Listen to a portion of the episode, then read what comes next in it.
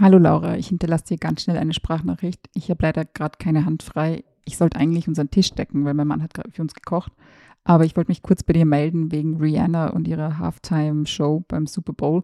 Ähm, ich habe mir das angesehen und vor allem habe ich aber Reaktionen darauf gesehen, also im Internet, die sich irgendwie so zusammenfassen lassen mit, ähm, wow, ist sie nicht super cool? Sie ist jetzt zum zweiten Mal schwanger und trotzdem fliegt sie irgendwie durch die Luft und macht diesen Auftritt.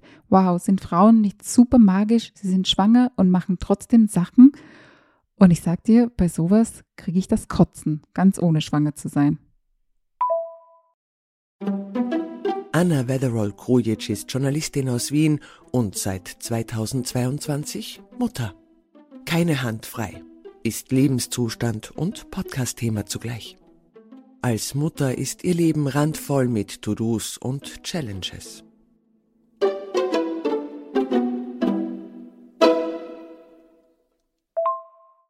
Also vorweg, ich kriege nicht das Kotzen wegen Rihanna, die ist super cool und der Auftritt war super und tolle Choreografie, alles super toll und sie ist der coolste Mensch überhaupt, wie sie da irgendwie singt und tanzt und Sachen macht. Aber ich kriege halt das Kotzen, wenn ich die Reaktionen drauf sehe, die halt irgendwie versuchen, aus Rihanna, eben dem coolsten Menschen der Welt, so äh, Schwangerschaftsinspiration zu machen. Und ich finde diese Art von Schwangerschaftsinspiration, die ja auch bei so ganz vielen viralen Videos irgendwie so immer wieder nach vorne gepusht wird, so dieses, schau dir diese Frau an, sie ist neun Monate schwanger, aber sie arbeitet immer noch als Krankenschwester äh, in einer Corona-Station. Oder irgendwie so eine Nummer kleiner, hier ist eine dreifache Mutter, die zum vierten Mal schwanger ist, aber sie macht immer noch jeden Tag Pausenbrote für ihre Kinder, obwohl sie mittlerweile hochschwanger ist. Und mittlerweile, wenn ich sowas sehe, werde ich richtig krantig. Also jeder dieser Frauen sei irgendwie ihr, ihr viraler Hit gegönnt, da irgendwie für ihre Videos Klicks zu kriegen und Likes und weiß der Geier. Aber was ist denn das für eine Botschaft, die damit transportiert wird? So, hey, schaut euch diese Frauen an, sie sind schwanger, aber sie opfern sich mega auf und vor allem sie performen, obwohl sie schwanger sind. Und ich finde das halt so geil, weil diese Reaktionen, also dieses Framing von, wow, schaut euch diese Mütter an oder diese Schwangeren an, wie sie sich aufopfern, obwohl das Kind noch gar nicht da ist. Ich finde, es ist halt genau das. Es ist halt so ein Framing als ähm, die Mutter, die muss sich schon aufopfern, bevor das Baby überhaupt da ist. Also sie muss auch leiden. Und das fällt ihr halt leicht, weil sie ist halt Mutter. Und Mütter, die machen so unglaubliche Sachen, aber sie packen es halt trotzdem. So sind sie halt, die Mütter. Haha. Und ich meine, ich übertreibe das jetzt alles oder überspitze das so ein bisschen, aber mir geht dieses Bild irgendwie äh, auf die Nerven, dass eben vor Mütter gestellt wird oder ihnen quasi wie so, ein, wie so eine Keksform draufgehauen wird quasi auf ihr, auf, ihr, auf ihr Wesen und quasi nur das ausschneidet, eben so dieses, die Mutter, die leidet, weil die Mutter, die leidet, das ist eine gute Mutter. Und ich meine, bei diesen Frauen, die irgendwie ihre viralen Videos erstellt haben und die teilen, ich denke mir, ja, die teilen halt zumindest die Videos freiwillig. Aber wie freiwillig ist es zum Beispiel, dass äh, auf Covid-Stationen zum Beispiel Hochschwangere gearbeitet haben in den USA, wo es keinen Mutterschutz in dem Sinn gibt? Also wie freiwillig waren das? Oder wie freiwillig ist es denn, dass eine Frau irgendwie drei Kinder oder wie viel auch immer oder ein Kind hat, keine Ahnung, und dann hochschwanger noch für dieses sorgt? Also wie freiwillig ist es dann? Und wie viel davon ist einfach den Umständen geschuldet, dass es eben keine automatische Hilfe gibt für eine Mutter, die Kinder hat und dann nochmal schwanger wird? Oder eben angesprochen dieser fehlende Schutz von werdenden Müttern in den USA. Und ich kann dir da leider auch aus eigener Erfahrung sagen, sich aufzuopfern macht dich nicht zu einer besseren Mutter. Also ich weiß noch, ich habe mein Kind bekommen und ähm, ich habe es damals probiert, es zu stillen. Also ich war im Krankenhaus und habe gesagt, ja, ich probiere das. Und es hat halt nicht geklappt. Ähm, also es hat insofern nicht geklappt, ich, ich konnte keine Milch geben. Dafür war ich dann nach ein paar Stunden oder Tagen äh, wund. Also meine Brüste waren wund, ich habe geblutet, ich hatte wirklich sehr, sehr starke Schmerzen. Ähm, es war auch einfach anstrengend, ständig das Kind anzulegen. Es war einfach eine sehr anstrengende Sache. Ja, also es war anstrengend und es war für mich auch schmerzhaft und es war nicht nur physisch äh, anstrengend und schmerzhaft, es war auch psychisch anstrengend und schmerzhaft. Hat es mich zu einer besseren Mutter gemacht? Nein, es hat mich zu einer erschöpften Mutter gemacht. Es hat mich zu einer Mutter gemacht, die äh, an sich selbst zweifelt. Es hat mich zu einer Mutter gemacht, die ja einfach fertig war, die an dem Zeitpunkt einfach gedacht hat, okay, ich verkacke das schon. Ist, mein Kind ist irgendwie ein paar Tage alt und ich verkacke das schon richtig. Gott sei Dank ist diese Phase vorbeigegangen und ich kann heute sagen, was mich zu einer besseren Mutter gemacht hat. Äh, nämlich zum Beispiel jede Nacht, die ich ohne mein Baby verbracht habe. Also äh, mein Kind wurde ja dann mit Säuglingsnahrung ernährt. Das heißt, mein Mann konnte zum Beispiel unser Kind jede zweite Nacht nehmen. Wenn meine Mutter zu Besuch war, konnte sie unser Kind über Nacht nehmen. Wenn meine Schwägerin zu Besuch war, konnte sie unser Kind über Nacht nehmen. Jeder dieser Nächte, die ich ohne mein Kind verbracht habe, hat mich zu einer besseren Mutter gemacht, weil ich in diesen Nächten schlafen konnte. Und ich bin frisch aufgewacht am nächsten Tag. Und ich, ich kann dir wirklich, ich kann dir diese Bilder nachzeichnen, so sehr habe ich sie vor Augen, wie erholt und wie glücklich ich war, aufzustehen und dann mit meinem Kind zu spielen, dann mich um mein Kind zu kümmern. Diese Sachen haben mich zur besseren Mutter gemacht. Nicht Leiden, nicht Schmerzen, nicht irgendwie so eine komische Aufopferungsobsession, äh, sondern einfach für mich selbst zu sorgen. Und aus dieser Selbstfürsorge heraus bin ich dann oft eine bessere Mutter gewesen. Und umso zynischer finde ich es halt, dass die Leute so versessen darauf sind, auf dieses, je, eine gute Mutter muss leiden, eine gute Mutter muss sich aufopfern, das macht sie erst zur guten Mutter. Also quasi, man stellt sie auf ein Podest, nachdem Frauen irgendwie sich da hochgekämpft haben auf dieses Podest. Und es ist rutschig, weil es ist irgendwie voller Schmerzen und voller Blut und voller Scheiße, sage ich dir auch ganz ehrlich, weil es ist einfach richtig beschissen, sich da irgendwie abzuquälen, um irgendwie so einer komischen Vorstellung von einer guten Mutter zu entsprechen. Und sogar, wenn du dich quasi ge genug gequält hast in den Augen der Gesellschaft, dann bist du auf diesem Podest, das voller Blut und Scheiße ist. Und dann kannst du dich aber nicht ausruhen. Also es reicht nicht. Sagen wir, ich hätte es irgendwie noch viel länger durchgezogen und hätte mir irgendwie noch viel mehr irgendwie mich wund saugen lassen von meinem Kind und hätte dann irgendwann wohl gestillt, keine Ahnung. Hätte das geheißen, ich bin eine gute Mutter? Nein, weil dann kommen halt noch viel mehr Anforderungen. Nach dem Stillen kommt irgendwas anderes. Habe ich dann meinem Kind jeden Brei selber gekocht aus Bio-Lebensmitteln, die ich selbst in meinem Garten gezogen habe. Oder habe ich die Kleidung meines Kindes ja irgendwie Fairtrade irgendwo gekauft oder am besten noch selbst genäht? Oder habe ich sein Faschingskostüm gekauft oder habe ich selbst gemacht? Du merkst, es gibt einfach so viel Bullshit-Erwartungen, die an Mütter gestellt werden, die immer mit so Aufwand und Schmerzen und äh, bloß sich irgendwie aufreiben verbunden sind. Es hört halt nie auf. Nur und nur wenn du alle von denen erfüllst, bist du halt irgendwie würdig auf diesem Podest der guten Mutter zu sein. Und gnade dir Gott, du machst irgendwas nicht und fällst von diesem Podest herunter, da, da bricht es dir halt das Knack, wie man in Österreich sagt. Aber ich habe mich schon wieder in irgendeinen Strudel geredet. Äh, zurück zu Rihanna, was ich eigentlich sagen wollte. Ich finde es halt krass, dass bei Rihanna, die einfach eben super cool ist, die diese super coole Performance gemacht hat, die natürlich auch damit kokettiert hat, also ihren Brauch auch präsentiert hat, dass sie jetzt zum zweiten Mal schwanger ist, aber dass quasi die Quintessenz, die einige Leute da rausgezogen haben, nicht ist, Rihanna ist eine unfassbar gute Performer, Performerin, eine gute Sängerin, eine super Entertainerin. Nein, die Essenz ist irgendwie so, wow, ist sie nicht super inspirierend, wie sie das alles schwanger geschafft hat? Als hätte Rihanna irgendwie ihr Gehirn abgegeben, weil sie schwanger ist. Aber so generell entspricht ja dieses ganze ähm, Rihanna, die Schwangere, äh, schau, wie toll sie das macht. Framing, na, so einem Reflex, der halt äh, medial halt auch immer wieder zelebriert wird. So, zum Beispiel vor Rihanna gab es ja auch andere Stars, die schwanger waren. Und die werden dann so zu Ikonen oder zu, zu Beispielen, die dann auch immer so im privaten Kreis herangezogen werden, wenn jemand schwanger ist.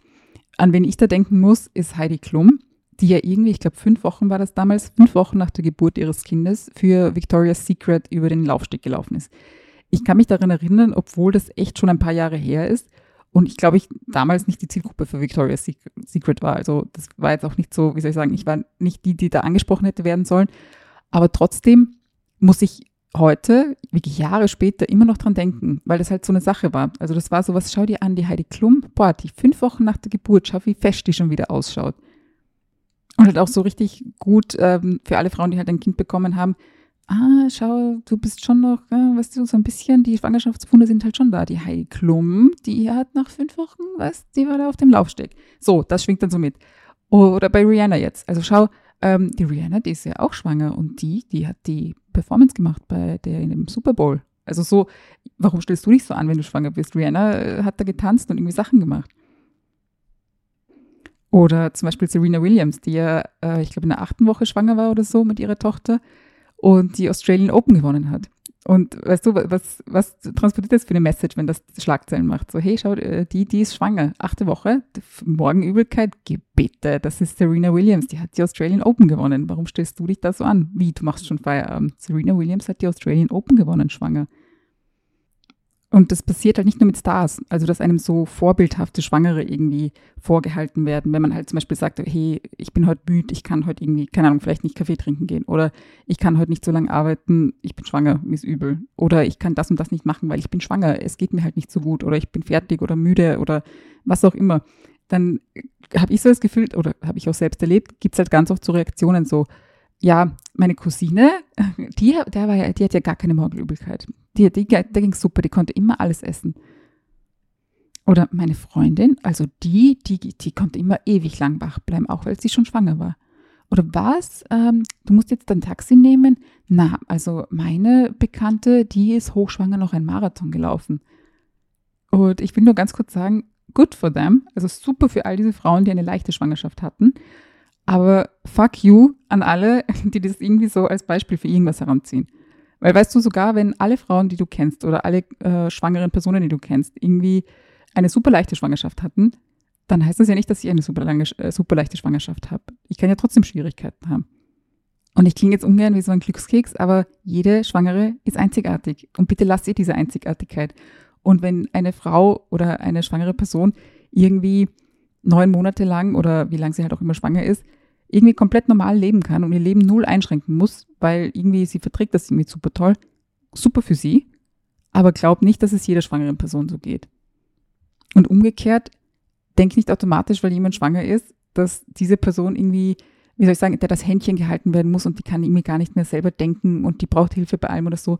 Weißt du, der Schlüssel zu solchen Sachen ist erstaunlicherweise Kommunikation. Man sollte die Leute fragen, brauchen sie Hilfe, brauchen sie gerade irgendwie Unterstützung oder so. Aber irgendwie so dieses Cookie-Cutter, wie man so sagt, so diese Schablone, die allen passt, ich glaube nicht, dass es die bei Schwangerschaften gibt, weil es sie, Surprise, bei Menschen nicht gibt.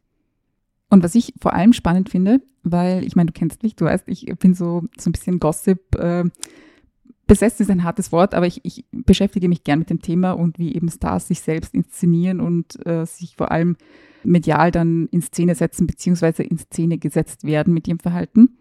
Und deswegen finde ich es halt spannend, dass wir zu so schwangeren Stars, also schwangeren weiblichen Stars vor allem, äh, fast immer nur so diese motivierenden Storylines serviert, nicht serviert kriegen, aber quasi, dass vor allem die so Anklang finden oder vor allem die so äh, große Narrative dann zu bilden. So Heidi Klum auf dem, ähm, auf dem Laufsteg, irgendwie fünf Wochen nach der Geburt. Äh, Serena Williams, acht Wochen schwanger, gewinnt die Australian Open. Rihanna macht irgendwie schwanger den, äh, den Super Bowl Halftime Show Dingens. Aber in der Realität läuft ja bei denen auch nicht alles rund. Also in der Realität ist es ja auch nicht so, dass bei denen alles super läuft. Ich meine, du weißt, ich bin jetzt nicht der größte Fan von Heidi Klum, aber sogar ich weiß äh, heute, weil ich das dann irgendwann mal nachgelesen habe, wie das denn so damals war bei dieser Victoria's Secret Show, dass Heidi Klum damals selbst so gesagt hat, ich bin noch nicht hundertprozentig fit. Also ich bin quasi, sinngemäß hat sie dazu gesagt, ähm, ich bin noch nicht hundertprozentig da, wo ich vor der Geburt war. Das hat Heidi Klum gesagt, die jetzt ja bei Gott nicht jemand ist, der irgendwie damit auffällt, zu jammern, unter Anführungszeichen, oder Mitleid zu erregen, sondern halt eher sich so inszeniert als der harte Hund, äh, der viel verlangt, aber halt auch selber viel liefert. Und wenn die sagt, hey, fünf Wochen nach der Geburt, ich bin noch nicht hundertprozentig da, wie konnte das irgendwie herunterfallen in diesem Ganzen? Weißt du, wieso war das nicht immer so Teil der Schlagzeile? Heidi Klum läuft fünf Wochen nach der Geburt, aber selbst Heidi Klum ist noch nicht da, wo sie vor der Geburt war. Obwohl Heidi Klum alle Ressourcen der Welt hat, so, weißt du, Fitnesstrainer, Ernährungsberater, medizinische Hilfen, weißt du, alles. Sie hatte irgendwie alles zur Verfügung, aber sogar das hat nicht gereicht. Oder zum Beispiel Serena Williams. Na klar ist, ist das eine geile Schlagzeile, dass irgendwie sie gewinnt die Australia Open acht Wochen schwanger. Aber Serena Williams hat sehr, sehr offen später auch darüber gesprochen, wie zum Beispiel die Geburt ihrer Tochter sie fast das Leben gekostet hätte. Weil ihr zum Beispiel niemand zugehört hat, als sie gesagt hat, dass sie Beschwerden hat. Ich meine, fucking Serena Williams. Wenn die mir sagt, mein Name ist Lieselotte Müller, weißt du, dann ist das der Tag, an dem ich zu Lieselotte Müller werde. So, das ist eine der größten Sportlerinnen unserer Welt, eine der beeindruckendsten Personen, die man sich vorstellen kann. Und der wurde nicht zugehört, als sie gesagt hat, hey, meinem Körper geht's nicht gut, ich brauche Hilfe ist halt keine geile, inspiring Story. Also da, daraus kann man jetzt nicht drehen, äh, hey, schwangere Frauen, reißt euch mal zusammen, arbeitet mehr, weil die Serena kann das ja auch. Es ist halt vielmehr so eine Warnung von, hm, schwangeren Frauen wird nicht so sehr zugehört, wie ihnen vielleicht zugehört werden sollte, vor allem wenn sie schwarz sind. Oder an wen ich auch denken musste, war Beyoncé zum Beispiel, also die auch sehr offen darüber gesprochen hat, dass sie, bevor sie ihre Tochter Blue Ivy bekommen hat, eine Fehlgeburt hatte. Beyoncé, weißt du, eine Frau, die von der quasi bekannt ist, dass sie sehr kontrolliert ist, dass sie sehr auf alles bedacht ist, dass sie immer alles im Blick hat, eine Perfektionistin. Und sie hat eine Fehlgeburt. Also das ist so, ich finde es sehr toll, dass sie darüber geredet hat, weil sie eben damit so mittransportiert, manche Sachen passieren einfach, über manche Sachen hat man keine Kontrolle. Und wenn ich dann jetzt so sehe, eben so Stories zu, wow, ist Rihanna nicht super inspirierend, wie sie da schwanger eine Halftime-Show irgendwie abzieht, ähm, dann denke ich mir so, ja, klar ist es irgendwie inspirierend, aber ich finde, ähm, es wäre cool, wenn mal bei so Star-Stories und ihren Pregnancy-Erfahrungen vielleicht nicht ähm, so dieser inspiring Take im Mittelpunkt steht. Also dieses, wow, schau, wie toll die das macht, obwohl sie schwanger ist und quasi so die, die Metaebene ist so, stell dich mal nicht so an, wenn du schwanger bist, die kriegen das ja auch hin. Sondern wie wäre es mal, wenn wir auch über das andere reden, also über die schlechten Erfahrungen. Eben Fehlgeburten, systematische Diskriminierungen von äh, schwarzen Frauen, die immer noch äh, zum Beispiel in den USA weit höhere Sterblichkeitsraten haben als weiße Frauen, wenn sie ein Kind kriegen. Oder eben Heidi Klum und ihr Körpergefühl und solche Sachen. Also warum äh, lässt man mal nicht die Inspiring Story weg, sage ich mal, sondern nimmt mal die harten Sachen, die vielleicht nicht so schön sind, aber die trotzdem wahr sind. Und ich glaube, wenn man das machen würde, dann wird man mal ein bisschen näher an die Wahrheit kommen, dass Schwangerschaft nichts ist, was man halt irgendwie so wegmanagen kann. Also nicht mal Heidi Klum. Dass zum Beispiel eine Fehlgeburt nichts ist, das man wegmanagen kann. Nicht mal, wenn man Beyoncé ist dass ähm, eine Geburt nicht irgendwie so ein super tolles Erlebnis ist, sondern manchmal so eine Nahtoderfahrung, leider, wie im Falle von Serena Williams.